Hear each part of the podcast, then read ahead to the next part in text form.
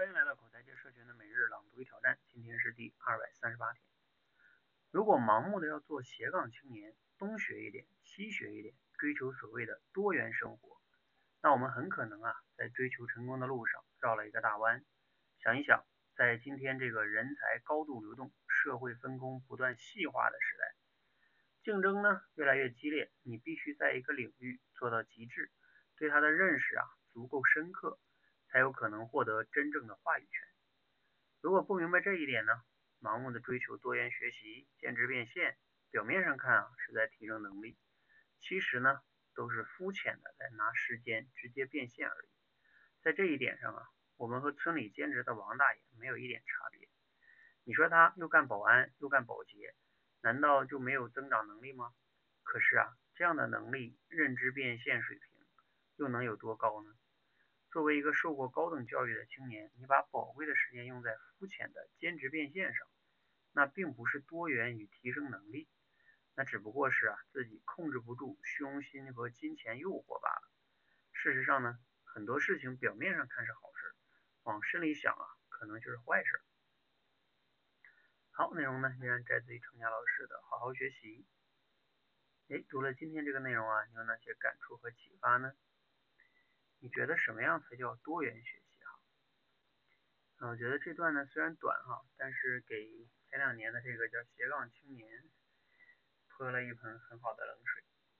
是到底什么是斜杠青年？这个话题呢确实是值得思考一下哈。如果只是同时做很多很多个兼职，而且这些兼职之间呢也没啥关系，而且都是比较低水平的。嗯，这个好像就是他这个说的，跟村里的王大爷去干干干保安，对吧？然后干干门卫，再干干保洁，再做个电工，好像也没啥区别，都是同一水平的。确实值得我们去警醒哈。那同时呢，我们也值得思考，就是那到底什么样叫多元学习呢？嗯，因为程佳老师在这本书里边呢，他就是在不断的学习这个。查理芒格的多元思维模型，哈，其实这个才是多元思维模型，就是能让我们用不同的学科视角去看待这个世界，看待你现在做的事情，那往往呢，你能获得很多更深刻的洞察力，哈，这种呢确实是不一样，因为它能打通你的这种认知，啊，有时候我们人总会用同一个学科的视角去看问题，它是很有局限性的。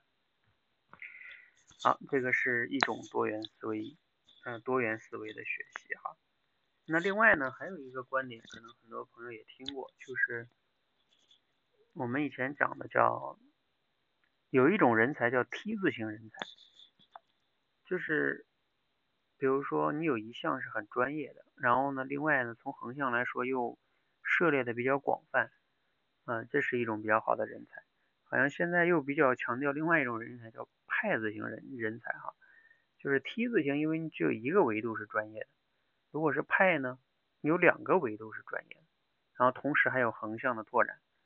那这个可能会更牛一点哈，因为那两个深度的都做得很深，其实可能会对人的帮助也很大哈。我觉得我们至少要先做到 T 字型人才啊，这个也是。一个我们很多普通人先要去追求的目标吧，那至少不要做叫什么呢？大写的一字形的人才，没有往下的那个 T 啊数，只有横，什么都涉猎一点，什么都不专业啊，然后自己说自己是斜杠青年，好像也不太好哈。